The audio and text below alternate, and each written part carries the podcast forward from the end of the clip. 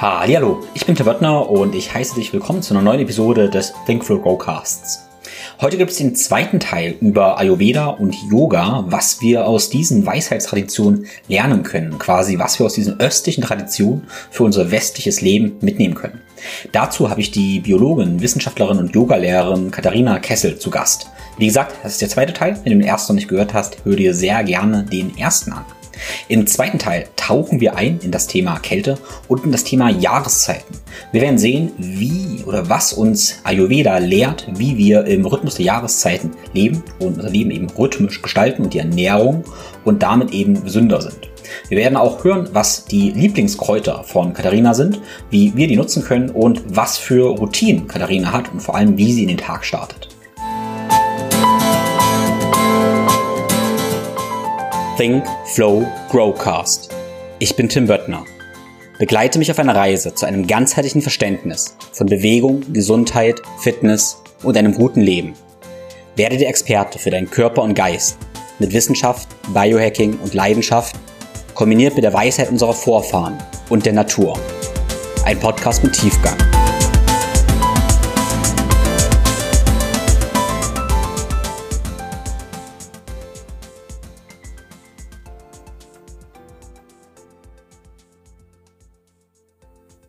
Wie immer findest du meine Takeaways und Insights in der ThinkFlogo Community und als Video auf YouTube. Den Link dazu findest du in den Show Notes. Ich würde mich sehr freuen, wenn du uns eine Bewertung bei Apple und Spotify hinterlässt und diesen Podcast in der Story auf Instagram teilst. Vielen lieben Dank dafür. Bevor es losgeht, noch zwei Hinweise. Die Basis für dein Leben deiner Träume ist ganzheitliche Gesundheit. Und an dieser Basis arbeite ich mit dir im ganzheitlichen Gesundheitscoaching. Das 1 zu 1 Coaching ist der schnellste Weg zu deiner Gesundheit. Punkt. Wenn du genauso wie ich davon überzeugt bist, dass eine integrale Perspektive auf den Körper und auf das Leben und auf Gesundheit die Zukunft ist und sein wird und dafür fit sein möchtest, dann lade ich zu meinen Seminaren und Workshops ein, wo ich dir eben genau diese integrale Sichtweise auf den Körper unterrichte. Du lernst, wie du Bewegung nutzen kannst, um eben alle Körpersysteme zu integrieren, um ganzheitliche Gesundheit zu schaffen. Wenn du kein Gesundheitsexperte bist, sondern eben Endverbraucher und Verhandlungen für deinen Körper übernehmen möchtest, dann findest du im Think for Grow Universum einige Online-Kurse und Workshops. Link dazu findest du in den Show Notes. Ohne weitere Worte, let's go. Ähm, ich habe in deinem Instagram auch gesehen, dass du ein Fan von Kälte bist. Und wenn ich natürlich an Ayurveda gedacht habe, dann ist mir da Kälte noch nie untergekommen. Also tatsächlich habe ich dann ja eigentlich immer so bei Ayurveda mal gehört, hey, äh, wenn du kalte Füße hast, ähm, gefühlt bist du dann schon halb tot, das darf niemals passieren. Ähm, Kälte Ayurveda, ist das ein Gegensatz? Und warum empfiehlst du Kälte, Kälte trotzdem? Ja, ja, ich kämpfe dafür, dass es eine Ayurveda-Praxis wird. und jetzt gerade war im letzten Ayurveda-Journal, habe ich auch gesehen, von Josephine Wozzex hat, hat sie dort äh, die, die, das Eisbaden vorgestellt. Mm, da wurde das da aber gar nicht so Also vielleicht äh, ganz, ganz kurzer Einschrieb. Äh, Josie war auch bei mir im Podcast, ist eine sehr gute Freundin von mir. Ähm, nicht von Worsek, noch nicht, äh, Josie Worsek. Ähm, genau, also hat ein wunderschönes Buch geschrieben, Die Heilkraft der Kälte, was ich jedem empfehle.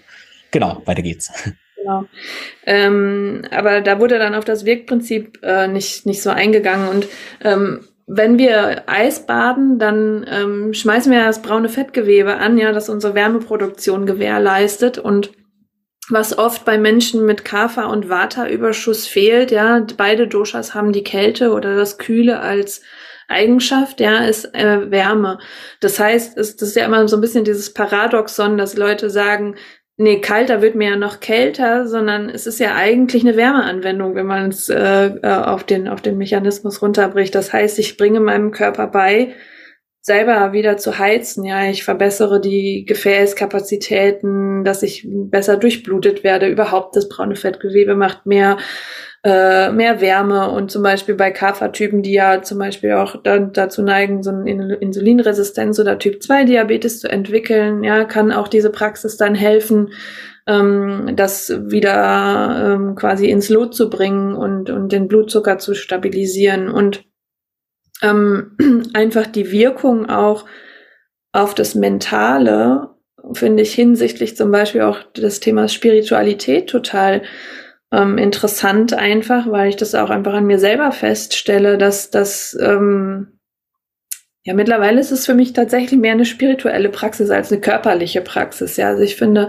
ich, man erreicht damit ja einen meditativen Zustand in so kurzer Zeit und so schnell, äh, wo man vorher ja schon mal manchmal ein bisschen kämpfen muss an manchen Tagen, dass man das, das überhaupt äh, noch äh, äh hinkriegt. Und mh, hm, das ist einfach so ein Tool, was ich jedem empfehle, weil es auch so gut wie nichts kostet. Ja, und das ist eigentlich auch immer, finde ich, wichtig, weil in dieser ganzen Coaching-Szene fiel dann einfach auf äh, Supplements und noch ein Gadget hier und nochmal nachmessen da und so. Und das kostet und kostet und viele Leute haben einfach das Geld nicht so locker und flüssig sitzen. Aber eine kalte Dusche, die kann sich ja jeder morgens leisten eigentlich. Und dann tut man schon einfach unheimlich viel für seine mentale und körperliche Gesundheit.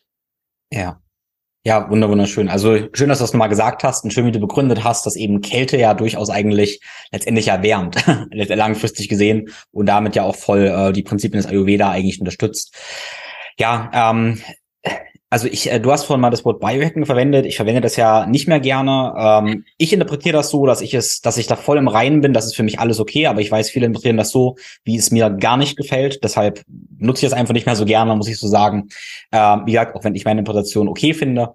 Ähm, aber du hast über Gadgets und sowas gesprochen und auch über Tests und sowas und die Gefahr, die halt immer besteht. Also wir haben jetzt ganz viel darüber gesprochen, dass wir in Tune mit unserem Körper werden wollen, wie wir im Rhythmus mit unserem Körper, mit den Jahreszeiten leben wollen, wie wir da damit auch unsere eigene Wahrheit finden, unser eigener Experte werden. Und diese ganzen Gadgets, ähm, die haben immer die Gefahr, dass wir eigentlich ähm, nicht auf unseren Körper uns verlassen, sondern dass wir andere brauchen, die uns erzählen, wie es uns geht. Also es kann sein, dass die Einblicke liefern, dass wir mehr, mehr zu uns kommen. Es kann aber auch sein, dass wir uns mit jedem Mal weiter von uns entfernen, weil wir auf, auf externe Quellen vertrauen, die uns sagen, wie es uns geht. Und wenn das der Fall ist, dann ist es eben eine, eine riesen, riesengroße Gefahr weil eigentlich soll das alles aus uns kommen. Ähm, genau. Ja. Obwohl es natürlich seine Bewandtnis hat, ja.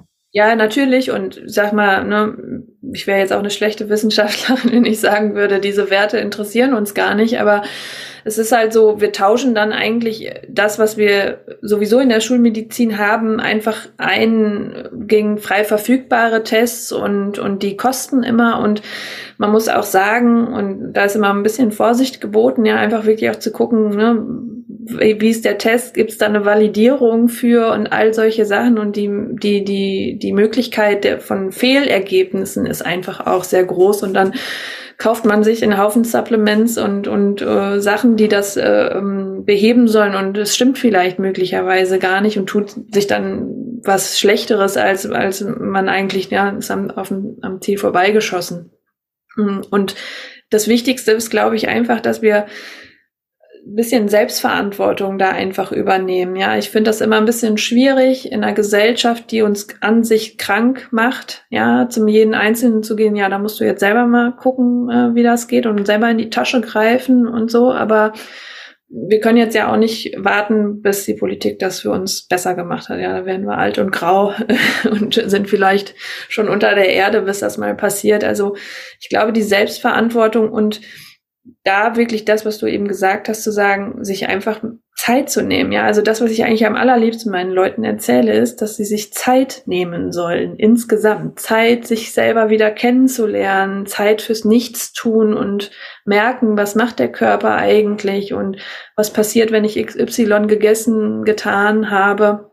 Ja, dass ich einfach wir sind ja alle mit so lächerlich beschäftigt mit irgendeinem Bullshit am Tag, ja, dass wir uns selber immer die ganze Zeit erzählen, wir hätten keine Zeit für irgendwas. Ja, höre ich, glaube ich, hunderte Male im Jahr wegen meinen Kursen, dass die Leute, ach, ich kann heute nicht, ich kann nicht, ich habe keine Zeit, ich habe keine Zeit, ja, weil dies und das und jenes und das ist einfach und das muss ich als Mutter von zwei Kindern auch einfach sagen, die Nummer habe ich auch alles durch, habe ich mir selber auch immer erzählt, ich hätte keine Zeit, dies und jenes zu machen. Aber man zahlt halt irgendwann echt den Preis dafür, weil man das auch nicht lange durchhalten kann, dass man sich selber ständig vergisst und verrät. Ja, also Zeit ist das Allerwichtigste. Ja. Ja, ähm, wir haben jetzt kurz Tracking angesprochen oder Tracking, du hast auch Bluttests irgendwie gesprochen und äh, wenn ich an Tracking oder an Messen, äh, nicht an Messen denke, dann begreife ich das eigentlich ein bisschen anders, das Konzept Messen und Ayurveda ist da super wertvoll und hilfreich, weil ich äh, mit Me oder mit Analysieren eben eigentlich meine, meinen Körper kennenlernen und ich bediene mich da sehr, sehr gerne von vielen Ideen aus dem Ayurveda und ich sage jetzt ein, zwei Sachen und dann würde ich bitten, vielleicht, dass du noch das Ganze ergänzen kannst. Zum Beispiel, das für mich, dass wir da sehr viel lernen können, okay, was sagt mein Gesicht über meinen Körper oder meine Gesundheit aus? Was sagt meine Zunge aus, wenn ich die vielleicht reinige? Ähm, aber wenn wir auch eine bewusste Bewegung haben, wie eine Routine mit verschiedenen Asanas und ich spüre da in mich rein, dann spüre ich, wo Verspannungen sind. Und durch diese bewusste Bewegungsroutine messe ich quasi oder analysiere, wie es mir eben geht. Also tatsächlich, wenn ich meine Morgenroutine mache, was nicht lange ist, sondern das heißt, ey, ich gucke mir in die Augen, ich gucke mir mein Gesicht, meine Zunge an, reinige die, bewege mich einmal durch, aber dann habe ich ein komplettes Assessment gemacht. Ähm, klingt so technisch, aber ich bin ja auch Ingenieur, deshalb nutze ich diese Wörter. Aber ich habe eigentlich alle mein, all mein Tracking gemacht und mein Schlafring brauche ich dann eigentlich nicht mehr, äh, weil ich eben ja mit mir eingecheckt habe. Äh, genau, daher die Frage, was für mh, Analysemethoden, um es mal so technisch auszudrücken, können wir aus dem Ayurveda benutzen, die uns Einblicke in unseren Körper geben, wie es uns geht und was wir brauchen. Ja, das ist eigentlich ganz schön, das mal zu hören, dass es auch ein Mann macht. Weil das ja, sage ich mal, wir Frauen da ja eigentlich mehr mit vertraut sein sollten, äh, die Signale unseres Körpers so ein bisschen äh, immer zu tracken, so wie du das gerade gesagt hast, ja, einfach hinsichtlich unseres ähm, Zyklus. Aber dazu kommt natürlich sowas wie die Zunge anzuschauen morgens, ja, gucken, habe ich, wenn ich zum Beispiel einen dicken weißen Belag auf der Zunge habe, dann habe ich wahrscheinlich irgendwie zu viel Kaffer in meinem System. Ja, wenn meine Zunge gar, gar äh, keinen Belag hat oder sich eher trocken aussieht oder trocken im Mund liegt, ja, so ein Trockenheitsgefühl ist, dann habe ich zu viel Vata. Ja, und das, das ist etwas, woran man ähm, das schon mal ganz gut festmachen kann. Und dann sind natürlich so Sachen, wie ist die Verdauung? Ja, das ist ich würde, ich würde hier mal äh, direkt einfach noch was reinschmeißen von meiner Erfahrung. Äh, zum Beispiel merke ich, äh, wenn ich spät gegessen habe und dementsprechend äh, in der Nacht noch ewig verdauen musste, dann habe ich am nächsten Tag äh, Zahnabdrücke in der Zunge. Zunge war also geschwollen. Ich sehe diese Zahnabdrücke. Und wenn ich das sehe, weiß ich genau, ich habe wahrscheinlich zu spät, zu schwer gegessen und dadurch eben dann auch nicht gut geschlafen. Äh, was für mich heißt in meinem Denken, okay, dann plane ich die nächsten Tage eben so, dass ich A, entweder anders esse oder früher esse. Und wenn ich diese Maßnahme dann ergreife, dann sehe ich vielleicht als Ergebnis, meine Zunge hat eben keine Abdrücke, aber ich fühle eben auch klar, ich bin klarer, ich ähm, ja, fühle mich einfach besser und leichter. Okay. Ja. Auf jeden Fall. Also das ist, das, das hat auf jeden Fall Hand und Fuß. Ähm, wo war ich denn jetzt stehen geblieben? Ähm, ja, also ich, schaue morgens auch, ne, meine Zunge, ach ja, die Verdauung, genau. Die Verdauung ist eigentlich so ein zentrales äh, Thema im Ayurveda und das ist für viele am Anfang immer so ein bisschen schwierig, weil man halt auch über die Konsistenz des Stuhlgangs, die Häufigkeit des Stuhlgangs, wie fühlt sich der Bauch an äh, und solche Dinge, ja, aber so kann ich eigentlich sehr leicht meine Gesundheit tracken, ja, wenn ich nämlich einen unregelmäßigen Stuhlgang habe, wenn ich Verstopfung habe, wenn ich Durchfall habe, ja, das sind immer Zeichen dafür, dass ähm, das, was ich mir zugeführt habe, im mindesten Fall sozusagen nicht gut war oder eben etwas mit meinem Verdauungsfeuer, heißt es dann im Ayurveda, mit meinem Agni, äh, nicht stimmt. Und da würde dann die Medizin vielleicht noch sagen, einmal Stuhlgang in drei Tagen ist noch okay, ja, aber da sagt der Ayurveda so, nein, das ist auf gar keinen Fall okay. Ne? Man braucht täglich einen Stuhlgang, am besten morgens nach dem Aufstehen ohne Kaffee. Sollte das eigentlich von selber funktionieren ähm, und, und da dann zu schauen, ne, wie sieht mein Stuhl aus, wie ist der geformt, das ist auch eine Möglichkeit, äh, das zu überprüfen. Und genauso geht es auch um den Urin dann natürlich. Ja, das ist so ein bisschen das Problem, weil wir heutzutage mittlerweile nur noch so Klos haben, wo das alles immer direkt verschwindet und wir das gar nicht mehr angucken können, weil das auch sich keiner angucken möchte mehr so gerne. Aber das ist tatsächlich etwas, ähm, was da auch nochmal sehr aufschlussreich sein kann. Und genau, Augen hast du angesprochen. Aber was, äh, was lernen wir von Urin? Äh, der Geruch, die Farbe, ja, ähm, das sind, das sind so die, die Sachen. Ich meine, wenn man jetzt häufig zum Beispiel mit Blasenentzündung geschlagen hat, äh, geschlagen ist, dann ähm, hat man natürlich einen sehr riechenden Urin, der ist vielleicht leicht milchig sogar, ja, wenn ich da sogar schon Leukozyten drin habe, ja, oder ich habe zu wenig getrunken, dann ist er natürlich sehr dunkel gefärbt, kann Blut im Urin haben, tatsächlich bei einer Entzündung auch. Oder auch die Lebensmittel, ne, wenn ich rote Beete äh, zu viel gegessen habe, dann ist der natürlich auch rot. Aber äh, auch am Urin kann man natürlich relativ viel ablesen. Früher haben die das auch probiert, ja, ob der zu süß war. Daran hat man Diabetes früher festgestellt, hat man den Urin probiert. Ähm, das heißt auch tatsächlich das Wort Diabetes, ja, es ist so süßer Durchfluss quasi und das, das hat man so getestet und sich ja einfach mit diesen Dingen des Körpers vertraut zu machen, ja, und als Frau dann ja auch noch mal mehr, ne, dass man seine äh, vaginale Gesundheit äh, im, im Blick hat und diese Symptome zum Beispiel alle kann man ja auch notieren und anhand äh, dessen seine fruchtbaren Tage bestimmen zum Beispiel, ja, oder wissen, wann die nächste Menstruation ansteht zum Beispiel. Also all diese Körperzeichen wie viel schwitze ich, wie riecht mein Schweiß äh, und all solche Sachen. Ja, wenn wir auch nicht so viele Produkte benutzen, die das alles übertünchen, dann, dann funktioniert das eigentlich äh, auch ganz gut. Ja, genau. Ja, ich werde dann eben oft gefragt, äh, wie, äh, wie muss es denn genau aussehen? Wir können das eben alles definieren. Ähm, das ist super interessant und sicherlich hilfreich. Aber was ich eben auch gerne sage, ja, beobachte zum Beispiel Urin jetzt. Habe ich ja auch gefragt, wie soll der aussehen? Aber wenn wir den jeden Tag beobachten und mal gucken, okay, wie fühle ich mich? Und so sieht er aus. Und das mache ich für 20 Tage, dann habe ich dann, dann weiß ich, dann habe ich eine, könnte sagen, eine wissenschaftliche, empirische Studie praktisch gemacht.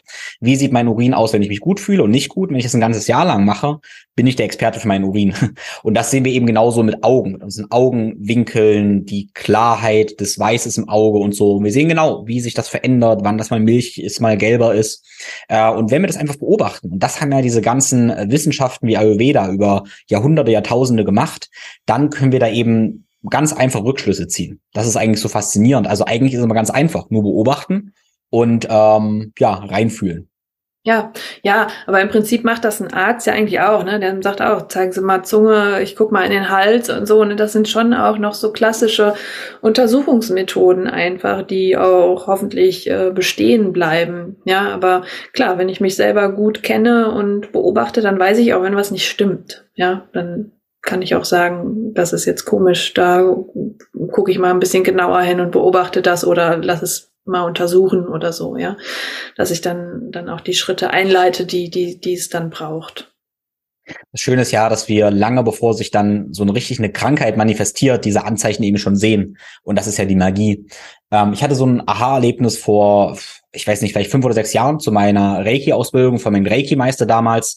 Der hat halt mir so eine Antlitzdiagnose gemacht und noch eine Pulsdiagnostik und hat mir dann innerhalb von einer Viertelstunde alle möglichen Symptome, Krankheiten und eigentlich auch Blutwertanomalien gesagt, die ich davor für 100 Euro lassen habe bestimmen lassen. Der hat mir alles Mögliche gesagt, was er genau an mir gesehen hat und es war alles Bullseye perfekt betroffen. Das war für mich so, was? Mhm. Ein Arzt, 100 Euro Blutbilder, ja. hat mit riesigen Aufwand dasselbe gesagt, was der Mann gesehen hat und eben kurz durch ein paar Pulse, Tasten ähm, gefühlt hat. Das war für mich wow. Ja, das genau. Das ist ja auch im Ayurveda wird ja auch die Pulsdiagnose gemacht. Ja, also das sollte eigentlich ein, wenn man zum Ayurveda-Therapeuten geht, sollte das eine der ersten Sachen sein, die der macht. Da anhand dessen kann er das Dosha bestimmen oder ein Dosha-Ungleichgewicht.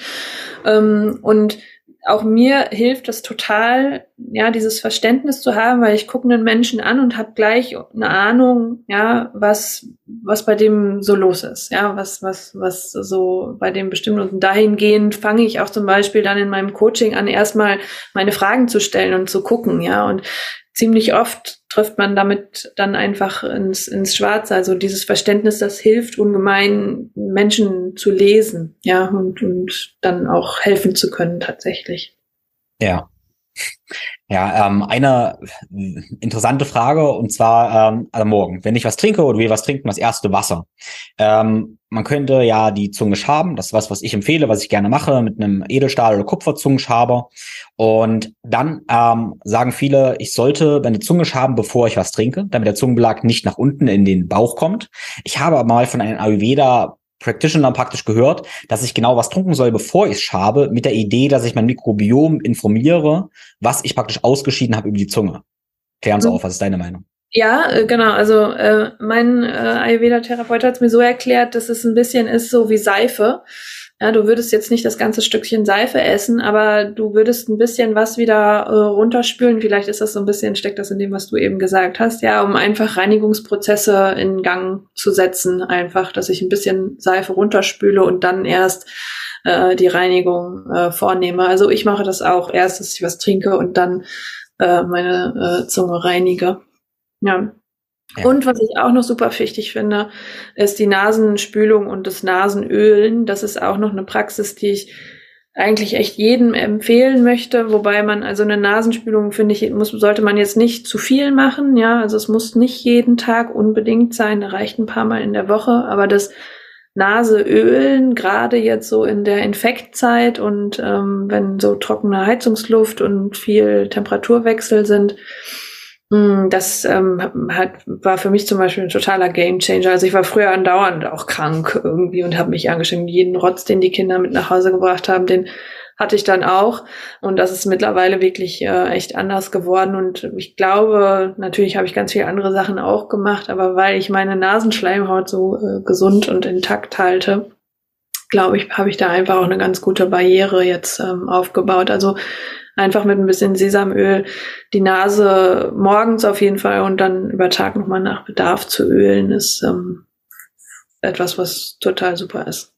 Okay, aber erstmal ganz praktisch. Also erstmal Nasenspülung. Allgemein äh, bin ich ein Riesenfan davon und ich mache das jeden Tag tatsächlich. Also außer ich vergesse es mal aus Gründen, aber in der Regel mache ich es jeden Tag, äh, weil es für mich total gut anfühlt. Ehrlich gesagt, außer wenn ich dann Handstände mache, dann läuft das manchmal Stunden danach noch raus. Das ist ein bisschen merkwürdig. Das ist immer die Frage, wo denn dieses Wasser dann eigentlich ist, ob das in meinem Gehirn irgendwie zirkuliert. Ähm, nee, aber äh, die, das Öl, wie machst du das organisatorisch? Siehst du das einmal komplett durch oder Nee, also einmal kann man einfach einen Tropfen auf einen kleinen Finger machen und okay. dann von innen die Nasenwände ähm, massieren. Das mache ich meistens zuerst, ja, dass ich dann die Nase massiere und sie dann nochmal, dann putze ich mir die Nase nochmal, ja, dass das alles äh, sauber ist.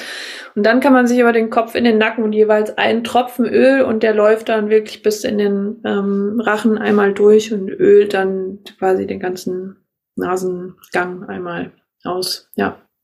Okay, das ist ein äh, Folgetipp. Das werde ich ausprobieren. Habe ich noch äh, nie so richtig gemacht, ehrlich gesagt. Ja. Ähm, ja, also das war schon super, super hilfreich. Ich könnte dich noch Millionen weitere Sachen fragen, weil ich gebe ehrlich zu, dass im Moment gerade meine ganzen Ayurveda-Sachen, die ich in den letzten zehn Jahren so äh, gelesen habe, so aufpoppen wieder. Und ah, da war das und das und das. Und das ist ähm, total spannend gerade, was in meinem Kopf noch aufpoppt.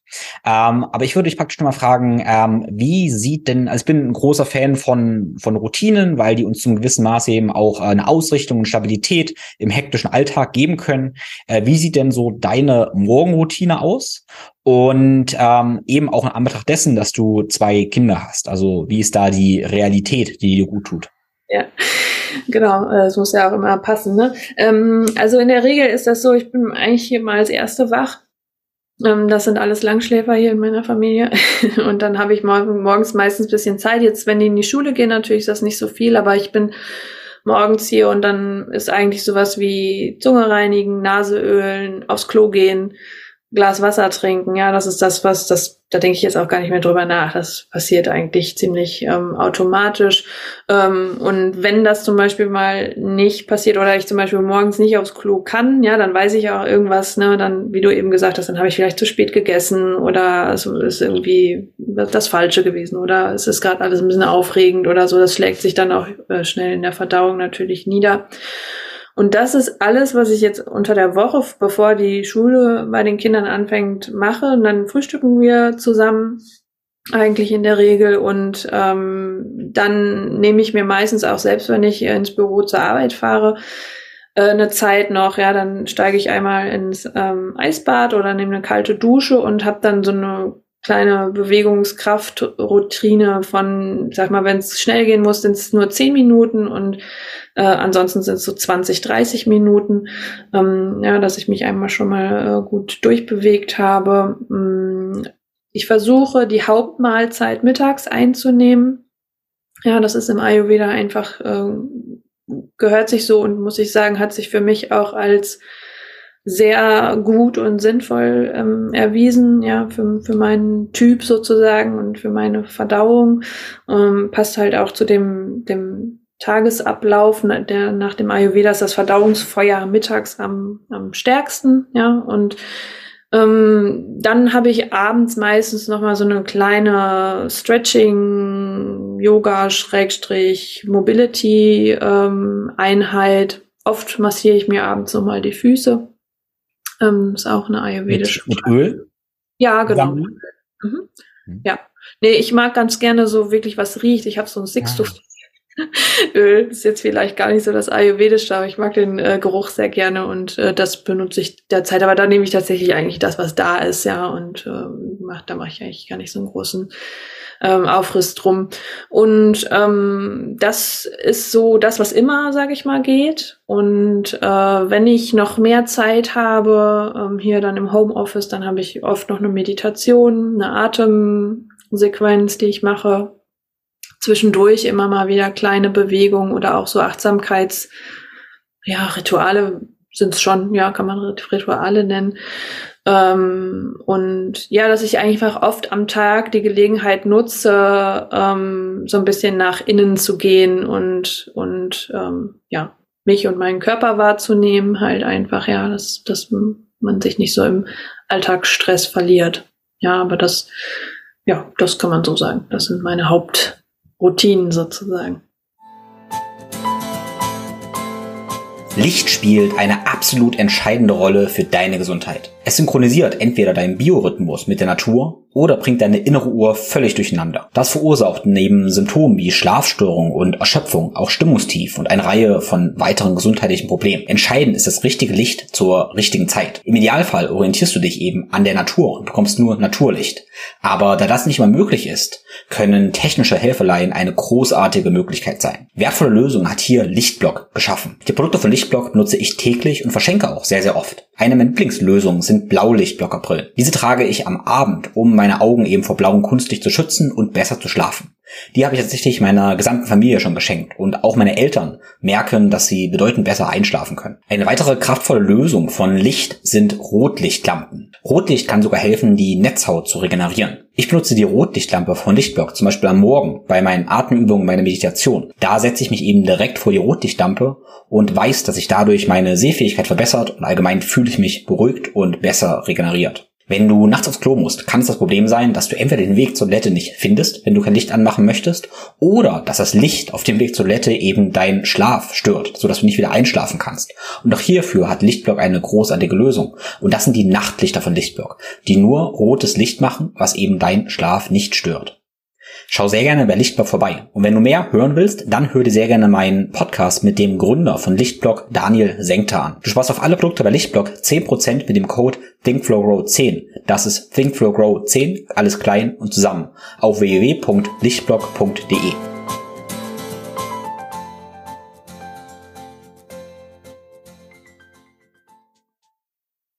Schön. Ich denke, wir haben so Elemente immer mitnehmen können. Äh, machst du eine Mundspülung? Also ich meine, ähm, Öl ziehen oder sowas in der Richtung? Ja, also davon wird mir leider immer sehr schlecht. Hm. das kann ich leider nicht so gut. Manchmal geht du darfst Es, du darfst es nicht schlucken. ja, nee, nee. Das, aber es, also es, es fällt mir sehr schwer. Ich kriege da ziemlich schnell einen Würgereiz. Ich versuche das immer mal wieder, weil ich das eigentlich auch eine gute ähm, Praxis äh, finde. Aber bei mir ist es dann halt Zahnseide und Zähne putzen. Das muss reichen. Ja, ja, das ist ja, ist ja auch okay. Ich persönlich mache das immer, wenn ich auf Toilette bin. Äh, auch am Morgen äh, schabe ich eben meine Zunge, trink was und wenn ich auf Toilette gehe, mache ich dabei meine Mundspülung. Hat sich ja. bei mir so eingebürgert, was sehr gut funktioniert. Ja. Ja, ich, vielleicht probiere ich es nochmal, aber morgens, also ich habe auch oft morgens mit, mit dem Appetit und so, ja, ich muss dann immer ein bisschen ähm, nachhelfen. Mir ist oft morgens so leicht übel, dann irgendwie auf leeren Magen. Meistens ist es, weil ich zu wenig, also ich habe eigentlich immer, also ich habe viel Hunger, ja, und äh, muss dann eigentlich relativ zügig was essen und dieses Öl, das verursacht dann irgendwie so ein bisschen Übelkeit. Aber ich finde es grundsätzlich eine gute Sache, ja, also wenn das einer ähm, machen kann und machen möchte. Aber das ist vielleicht auch ein gutes Beispiel, ja, dass man nicht alles machen muss, ja. Also dass es einfach auch Sachen gibt, wo man sagen darf, das passt jetzt irgendwie zu mir überhaupt nicht und dann darf das auch weg. Ja. Ja, ich hätte gleich noch ähm, ein, zwei, drei ganz kurze Fragen an dich, so ja, Rapid-Fire-Questions faktisch. Ähm, aber zum Thema, ähm, was ich persönlich eben gerne mache für Füße massieren, äh, ich benutze eben gerne Sesam oder Kokosöl so als Trägeröl und nehme eben ätherische Öl da dazu, je nach Gusto eben, worauf ich dann eben Lust habe oder was sich eben richtig anfühlt. Also ich mag es, äh, eine Auswahl an ätherischen Ölen zu haben und dann eben paar Tropfen da hinzuzufügen von dem, was ich eben da brauche oder meine Partnerin braucht. Ähm, dasselbe mache ich mit äh, Mundspülung. Ich nehme ganz gerne Kokosöl dazu. Olivenöl machen auch einige, aber das finde ich wiederum eklig. Da wird mir schnell schlecht von. Deshalb Kokosöl. Auch Sesamöl wird mir auch schlecht von. Ja. Ähm, aber Kokosöl finde ich super angenehm, gerade mit zwei, drei Tropfen ähm, Pfefferminzöl damit rein. Finde ich tatsächlich sehr erfrischend. Ähm, und wenn ich mir das so recht überlege, finde ich das eben auch kühlend. Du hast ja gesagt, Kokos ist kühlend und ich empfinde das eher als kühlend, erfrischend, gerade mit Minze. Und es gibt mir am Morgen eigentlich noch so einen Kick. Genau. Ja, ja, stimmt. Ja, stimmt, das hatte ich auch mal. Das war eigentlich ganz gut. Das könnte ich mal wieder ausprobieren. Ja. Okay, lass uns nun ähm, an Betracht dessen, dass ich am Anfang wie immer gesagt hatte, hey, 45 Minuten, jetzt sind wir doch schon über, über eine Stunde ähm, ein paar schnelle Fragen praktisch an dich. Ähm, was sind Kräuter aus dem Ayurveda oder Kräuter adaptogene Wurzeln, die wir vielleicht als Supplements jetzt kennen, die aber in Ayurveda seit tausend Jahren angewendet werden, die du großartig findest und warum? Drei Stück. Mhm. Also ich finde, Ashwagandha ist, glaube ich, das bekannteste, was jeder so äh, benutzt und das wirkt sehr ausgleichend. Da gibt's halt eine Einschränkung. Also für mich zum Beispiel ist es ungeeignet, weil ich ein Pitta-Typ sowieso schon bin und es verstärkt das äh, Pitta und äh, dann kann das halt zu Magenschmerzen führen. Ja, aber das ist etwas, was auf die Nerven sehr ausgleichend wirkt, ja, und, und äh, ähm, dann einfach für, für so Nerventypen, gerade so Vata-Menschen, ähm, die Menschen, die viel Stress haben, ist das auf jeden Fall ähm, ein, ein gutes Adaptogen, was man benutzen kann. Was gerade im Kommen ist, ist Brahmi. Ja, das ist für, für die, für die Hirngesundheit, kann man sagen, ähm, ein gutes Adaptogen. Ja, das erhöht äh, BDNF und also äh, Brain Derived Neurotropic Factor und ähm, kann halt zur Prävention und einfach für die Hirngesundheit benutzt werden. Ähm, das schmeckt ein bisschen eigenartig, finde ich. Ja, das ist so eine Paste. Ich weiß nicht, ob es das mittlerweile auch als Kapseln schon gibt. Das habe ich jetzt noch ja. nicht gesehen. Also in vielen, gerade in vielen so Stacks-Kombinationen mit Kulin oder solchen Geschichten, äh, ja. finden wir das oft als Extrakte praktisch in Kapselform. Riecht dann tatsächlich ein kleines bisschen diese Kapsel, aber äh, schmeckt eben nach nichts, haben wir es einfach schlucken. Ja. Und ähm, dann ist vielleicht noch interessant für Frauen Shatavari, ja, das ist ein, ein Zyklus ausgleichendes Adaptogen, wenn man so möchte, ähm, dass man auch in, in der Perimenopause zum Beispiel äh, benutzen kann. Also wenn man Probleme mit dem Zyklus hat und mit PMS, ähm, dann ist das eine, eine gute Möglichkeit. Ja. Äh, wie nennen wir das jetzt oder wie schreibt man das? Ich verlinke es in den Show Notes. Shatavari. Oder manchmal auch Shatvari. Shatvari. Okay, suche ich raus, verlinke ich. Genau, Ashwagandha bin ich persönlich auch ein riesengroßer Fan, benutze ich seit Jahren. Ist anscheinend für meinen Typen genau richtig, für andere vielleicht wieder nicht, wie das eben immer so ist. Ja. Genau, ich rede viel über das Thema Atmung und verschiedene Atemtechniken. Was sind so ein, zwei, ein oder zwei Atemtechniken aus dem Pranayama, die du äh, vielleicht auch empfiehlst zum Ausprobieren einfach mal, wie das Ganze wirkt? Ähm das ist jetzt, da gibt es so viel. Ja, mache ich auch ganz viel mit, arbeite ich auch ganz viel. Also ich habe auch Leute einfach nur im Coaching nur für Atmung, ja, die haben Atemprobleme. Und ähm, das Wichtigste, das ist jetzt wirklich schwierig, muss ich sagen, weil ich finde Nadi Shodana, ja, das ist so eine beruhigende Pranayama-Technik. Mhm ja, sehr gut. Ja, äh, das ist eine beruhigende ähm, Atemtechnik, die Wechselatmung, ja, bei der man die Atmung über links und rechts abwechselnd ähm, fließen lässt und das erfahren die meisten als sehr beruhigend. Ja, da äh, merken sie oft, wie sie sich mit Atmung quasi selber wieder so ein bisschen äh, runterbringen können. Das Problem dabei ist nur, wenn du jemanden da hast, der sehr unruhig ist und sich da schlecht drauf einlassen kann, der wird wahnsinnig. Ja, also der, der findet das nicht gut. Ja, da, sich darauf einzulassen, den Körper zu spüren, den Atem zu spüren, ist dann für solche Leute schwieriger und ich finde es auch tatsächlich manchmal sinnvoller, das mache ich auch oft so in meinen Kursen, die Leute mit einer, ähm, ich sage jetzt mal in Anführungsstrichen, Hechelübung abzuholen aus ihrer Aktivität und dann in der Sequenz einfach runterzuführen ja, dass der Atem immer langsamer und ruhiger ähm, äh, und tiefer wird. Aber im Yoga haben wir natürlich den Ujjayi-Atem. Ja, das ist ein Atem, wo, wo man so, so einen Widerstand in der Kehle erzeugt und dann entsteht dieses Rauschen. Ja, das, das so sagt man immer so, dass das das Meeresrauschen ist und das heißt auch siegreicher Atem und das bedeutet einfach, wenn ich meinen Atem so kontrollieren kann, auch unter körperlicher Anstrengung zum Beispiel, dann, dann habe ich auch mein Prana, ja, meine Lebensenergie unter Kontrolle. Ja, aber so Ujjayi-Atem ist das Einfachste, was in den Yogakursen eingesetzt wird. Und ähm, ich ende einfach oft mit verschiedenen Atemübungen. Da bin ich aber, da mixe ich aber auch tatsächlich ähm, modernere ähm, Disziplinen einfach mit ins Pranayama mit ein. Vielen Dank dafür. Ähm, ja, ich kann nicht anders, außer dich jetzt noch zu fragen. Ähm, also einmal die Ujjayi-Atmung finde ich auch sehr, sehr wertvoll und sehr erstmal auch beruhigend, weil ich glaube, durch dieses Brummen, durch diesen Widerstand und durch diese leichte Schwingung ähm, haben wir vielleicht auch eine starke Vagusaktivierung. Wer weiß, ich finde es als ähm, äh, beruhigend, aber auch stabilisierend durch diesen äh, leichten Widerstand. Denke ich, haben wir ein bisschen mehr ähm, Aktivierung. Ähm, Frage, Aussage, ähm, was du als Biologin dazu sagst, die Wechselatmung, ähm, gibt es die Begründung, dass wir, wenn wir das linke Nasenloch einatmen, die äh, Luft verwirbelt wird und durch diese Verwirbelung, wenn ich recht erinnere, die rechte Gehirnhälfte aktiviert wird, durch die Einatmung, durch das rechte Nasenloch eher die linke Gehirnhälfte aktiviert wird. Ähm, ergibt das aus deiner biologischen Sicht Sinn? Ist das wirklich so? Würde man das in einem Hirnscan sehen? Oder ist diese Begründung bei den Haaren herbeigezogen? Nee, das wurde auch schon gezeigt.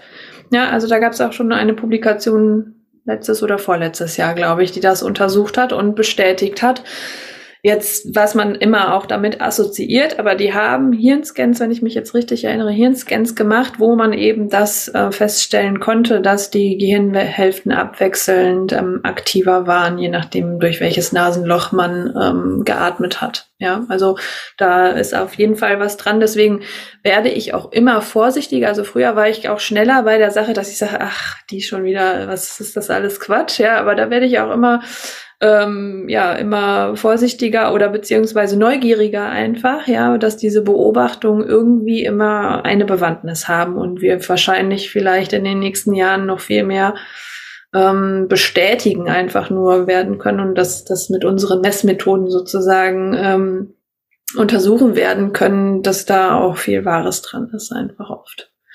Ja, ja, das finde ich tatsächlich auch eben super verblüffend, super spannend. Ähm, ich persönlich stelle eben fest, dass ich jetzt mittlerweile zu vielen Dingen komme, die ich schon seit langer, langer Zeit mache, so ganz natürlichen Dingen, weil je mehr ich in die Wissenschaft reintauche, immer wieder dazu komme, wie viel Wahrheit eben in diesen erstmal Tradition, aber dann auch einfach im Aufenthalt in Natur und solchen Dingen letztendlich liegt. Also diese ganz simplen Wahrheiten, ähm, die bestätigen wir meiner Ansicht nach halt immer mehr eben mit der modernen Wissenschaft. Und das fasziniert mich eben ähm, total. Ja, also ich, wir haben auch einen naturnahen Garten, einen relativ großen, ja, und da macht man so die Jahreszeiten auch einfach zwangsläufig äh, irgendwie sehr direkt mit und den Einfluss, glaube ich, den das hat, äh, dann ja, den kann man auch einfach nicht mehr leugnen. Ja, es ist mittlerweile muss man sagen, es gibt zwar Studien, die das dann so äh, besagen, aber die sind noch nicht gut genug gemacht, ja, dass wir das wirklich eindeutig immer darauf zurückführen können. Aber ich glaube, wir dürfen ja auch manchmal einfach auf Erfahrungswerte äh, zurückgreifen. Und da muss ich auch sagen, dass je natürlicher mein Tagesrhythmus, mein Leben wird, ja, das ist ja auch immer ein Prozess, das ist auch noch nicht 100 Prozent natürlich äh, bei mir so. Ähm, aber je mehr das dahin geht, desto besser geht es mir auch insgesamt. Desto resilienter bin ich, desto widerstandsfähiger ist mein Körper, ähm, desto besser fühlt er sich auch an und ähm, ich glaube, dass das auch ein wichtiger Aspekt der modernen Lifestyle-Erkrankung, sage ich mal, ist, dass eben dieser Bezug teilweise total fehlt. Ja, wir haben nur so hochreine Klavierlackhäuser, sage ich jetzt mal, ja, Neubau aus Plastik und Kunststoffen ähm, und künstliches Licht und äh, die Gärten sehen aus, es sind nur so Schottergärten. Also wenn man hier mal durchs Neubauviertel fährt, das kann nicht gesund sein auf Dauer, denke ich mir. Ja, also wir brauchen immer, glaube ich, einen Bezug zur Natur und den müssen wir uns einfach ähm, mittlerweile halt ein bisschen aktiver selber ähm, schaffen und suchen. Aber da sollte es hingehen. Ja. Ja, was hast du im letzten halben Jahr, also gibt es eine wissenschaftliche Erkenntnis, die dich da am meisten beeindruckt hat? Frage Nummer eins. Und zweite kurze Frage Nummer eins dann, äh, wo ist das größte Missverständnis oder Fehlverständnis ähm, in der Wissenschaft? Hm, was mich am meisten beeindruckt hat. Also ich lese so viele ähm, Paper und Publikationen kann ich jetzt gar nicht sagen. Ich bin eigentlich von jedem immer wieder. Ich, also ich, mein Mann ist auch Wissenschaftler, aber der sagt immer, ich weiß nicht, der bleibt immer nur so ganz auf seinem Gebiet mehr oder weniger. Ja, liest zwar auch mal ein bisschen quer, aber der sagt immer, was du, was du da alles immer liest. Ich weiß gar nicht, irgendwie schaffe ich auch alles gar nicht. Aber mich interessiert das einfach so. Ich habe da so eine natürliche Neugier einfach und bin einfach bei manchen Dingen einfach jedes Mal, egal, auch wenn ich das schon so lange mache und auch da äh, ausgebildet bin, keine Ahnung, aber ich bin jedes Mal einfach wieder auch total baff, wie der menschliche Körper so funktioniert und wie das alles zusammenhängt. Und ich glaube, so was in der letzten Zeit, dass das, was am ja, am, am prominentesten, glaube ich, wird es einmal, dass unsere Mitochondrien so wichtig sind und unser Mikrobiom. Ja, also dass diese beiden Dinge sind, glaube ich, der Schlüssel für viele Erkrankungen, da ähm, Behandlung zu finden oder eben gar nicht erst entstehen zu lassen. Und hinsichtlich des Mikrobioms, ja, da arbeite ich ja auch mit dem Dominik viel. Das ist auch immer ein großes Thema bei uns im Coaching, dass der, der Darm gesund sein muss. Ja, dass das Mikrobiom stimmen muss und was das für Einfluss hat auf Gehirn, auf psychische Erkrankungen, auf metabolische Erkrankungen, auf die Verstoffwechslung verschiedenster Sachen, Neurotransmitter, alles Mögliche. Also das ist wirklich äh, ziemlich zentral. Das hat mich, das, das glaube ich ja, doch, das beeindruckt mich sehr. Ähm, und deine zweite Frage? Ja, die zweite Frage war dann Thema Missverständnis oder Fehlverständnisse von, ja, von aktueller Wissenschaft oder von Wissenschaft allgemein oder wissenschaftlichen Ergebnissen und Prinzipien. Ja, ja ähm, ich glaube, das kann man vielleicht sehr viel allgemeiner formulieren. Was ich immer schwierig finde, ist die, die, die, ähm, wie wir es schon eingangs gesagt haben, dass wenn das aus dem Kontext genommen wird und dass ein Ergebnis zum Beispiel aus der Grundlagenforschung plötzlich im Mainstream kursiert, ja, wo man einfach als Wissenschaftler sagen muss, ja, das wissen wir einfach alles noch gar nicht genau und das kann man gar nicht so anwenden. Und ein gutes Beispiel ist vielleicht Epigenetik. Ja, das ist gerade so ein bisschen ja vollkommen, ähm, ja, wird ja so ein bisschen gehypt und klingt ja auch richtig cool. Also klingt ja auch total schlau, wenn man das so sagt. Ganz, ganz gefährlich, wenn irgendwas so schlau klingt und das bohrt jeder im Mund, denkt, er hat irgendwas verstanden. Ja. Oder könnte ich ähm, Benennungsfehlschluss, wenn ich das auch nur, weil ich das benennen kann, hat das nichts damit zu tun, dass ich das verstanden habe. Ähm, Entschuldigung, wie auch immer. Ja, ja, also es ist auch ein super tolles Prinzip. Und wir haben das zum Beispiel auch im Ayurveda, ja, da gibt's auch sowas wie Genotyp und äh, Phänotyp, ja, also dass wir mit Prakruti und Vikruti ja einmal unseren Genotyp, unsere Anlagen haben und das, was aus uns wird, durch die Einflüsse, denen wir ausgesetzt sind und unser Verhalten. Und ja, das funktioniert auch so, aber zum Beispiel hinsichtlich Epigenetik ist das Allerwichtigste, was uns im Mutterleib und in unseren ersten Lebensmonaten bis vielleicht im ersten Jahr oder vielleicht die ersten drei passiert. Ja, da wird quasi unsere Genexpression am meisten von beeinflusst und später können wir durch natürlich gesunde Maßnahmen dann vielleicht noch Schadensbegrenzung betreiben. Ja, aber dass wir etwas vollständig umkehren können, was so früh in uns angelegt wurde, das ist relativ unwahrscheinlich. Ja, also es gibt da so Beispiele, jetzt fällt mir der Name leider nicht ein, von einem Mann, der war super dick und hat äh, Kette geraucht und sich ganz schlecht ernährt und hat sich irgendwann entschieden, Läufer zu werden und wurde dann auch Marathonläufer und hat abgenommen und alles nur noch ganz gesund gegessen und hat mit 52 aber trotzdem den Herzinfarkt gekriegt. Ja, das heißt, wir können da, wir haben da ganz viel in der Hand und können machen, dass es uns gut geht. Aber je früher wir damit anfangen, desto besser ist das eigentlich, ja. Und da muss man vielleicht die Menschen auch nochmal ermutigen, nicht immer auf den 1. Januar im nächsten Jahr zu setzen oder machen, wenn ich mal Zeit habe, sondern genau jetzt einfach anfangen. Ja, genau. Ja, ja. Ja, die beste Zeit war gestern, die nächstbeste Zeit ist jetzt. genau. Ja, ich denke, wir machen den Sack langsam zu. Wie gesagt, ich hätte Millionen weitere Fragen, aber ich bin wieder inspiriert. Ich hoffe, die Hörer auch. Äh, und wenn jetzt Hörer eben so interessiert sind, auch mehr von dir zu lernen, äh, erzähl mal, wie kann man da mehr lernen? Wo findet man dich und wie? Ja, also man kann einmal natürlich mich einfach anschreiben, info at kernkraftyoga.de äh, eine individuelle Anfrage für ein Coaching. Meistens habe ich da so ein, ein quasi so ein Basisangebot äh, mit vier Terminen. Das hat sich so für mich herauskristallisiert, wo man sich über mehrere Monate einfach viermal trifft. Dazwischen kann man sich natürlich immer austauschen. Und das, das ist so eine ganz individuelle Form des Coachings. Da geht es oft einfach auch, ähm, ja, erstmal an das Heranführen, was will man überhaupt verändern Viele kommen mit Atemproblemen, tatsächlich, weil ich das auch so oft ähm, natürlich auf meinem Instagram-Account äh, benutze und bewerbe, ja, dass über die Atmung auch einfach viel ähm, erstmal überhaupt in mental geformt werden kann, ja, dass ich mich erstmal beruhigen kann und überhaupt erstmal meine Ziele überhaupt formulieren kann. Das ist, glaube ich, wichtig. Und viele haben einfach wirklich mechanische mh, Probleme, ihre Atmung richtig zu lenken. Ja, das ist ein großes Thema und natürlich Ayurveda Ernährung und Bewegung, das gehört auch immer dazu. Ich arbeite auch mit einer Kältekammer zusammen in Münster hier ähm, äh, mit dem Vital Zoom. Das heißt, ähm, meine Leute, die vor Ort sind, die jetzt nicht nur online und weit weg äh, sind, die können dort auch ähm, vergünstigt äh, Kältetherapie benutzen, was ich auch sehr wichtig finde. Und dann kann man mich natürlich bei My Body Mind im Coaching von Dominik äh, hat man mich auch mit im Paket und ähm, da haben oder hat Dominik oder haben wir auch gemeinsam den Anspruch, dass wir so ganzheitlich, wie es nur eben geht, ja, Dominik sagte, wir das ganzheitlichste Coaching in Deutschland haben und ich glaube, wir sind da auch schon auf einem echt guten Weg, weil wir wirklich ziemlich viele Aspekte in diesem Coaching ähm, abdecken können. Das ist wirklich sehr umfassend und ähm, ja, so kann man mit mir arbeiten. Genau. Cool. Ja, dann danke ich dir für deine Zeit. Alles, über das wir gesprochen haben, habe ich mitgeschrieben und verlinke ich in die Show Notes, wer da mehr erfahren möchte. Ähm, genau. Und dann wünsche ich dir einen wunder, wunderschönen Tag. Ja, danke schön. Vielen lieben Dank fürs Zuhören. Das war der zweite Teil über Ayurveda, Yoga und was wir aus diesen östlichen Wissenschaften, östlichen Erfahrungswissenschaften für unser modernes Leben mitnehmen können. Ich hoffe, du hast einiges gelernt. Ich habe auf jeden Fall wieder einiges gelernt. Ähm, während ich das Intro, äh, das Outro jetzt aufspreche, ist schon einige Zeit vergangen und ich habe quasi tatsächlich die Nasenspülung mit Öl durchgeführt.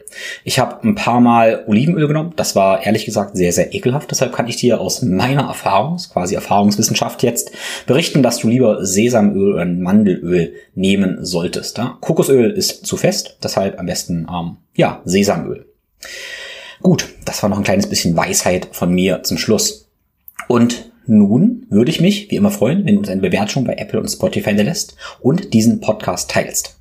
Das waren ja nun zwei Episoden, die relativ lang waren und wie immer findest du alle meine Takeaways und Einsichten, zum Beispiel, warum du kein Olivenöl durch die Nase ziehen solltest. Nee, Scherz. Äh, wirklich Takeaways und Einsichten findest du als Video auf YouTube und auch in der ThinkFoco Community. Das ist dann der Ort, wo du den Podcast, ja, dich darüber austauschen kannst, kommentieren kannst, wo du Bonusinhalte von mir findest. Das ist die kostenlose ThinkFloco Community. Wenn du nicht Mitglied bist, dann trete sehr gerne bei und abonniere meinen Newsletter, um eben immer ja, up to date zu bleiben, was eben an neuen Seminaren, neuen Workshops und neuen Angeboten von mir ansteht, aber natürlich, wo ich auch ja, sehr persönliche Einsichten teile, für die kein Platz auf Social Media ist. Gut, last but not least, vergesst nicht die Sponsoren für diese Episode dir anzuschauen und das war Lichtblock.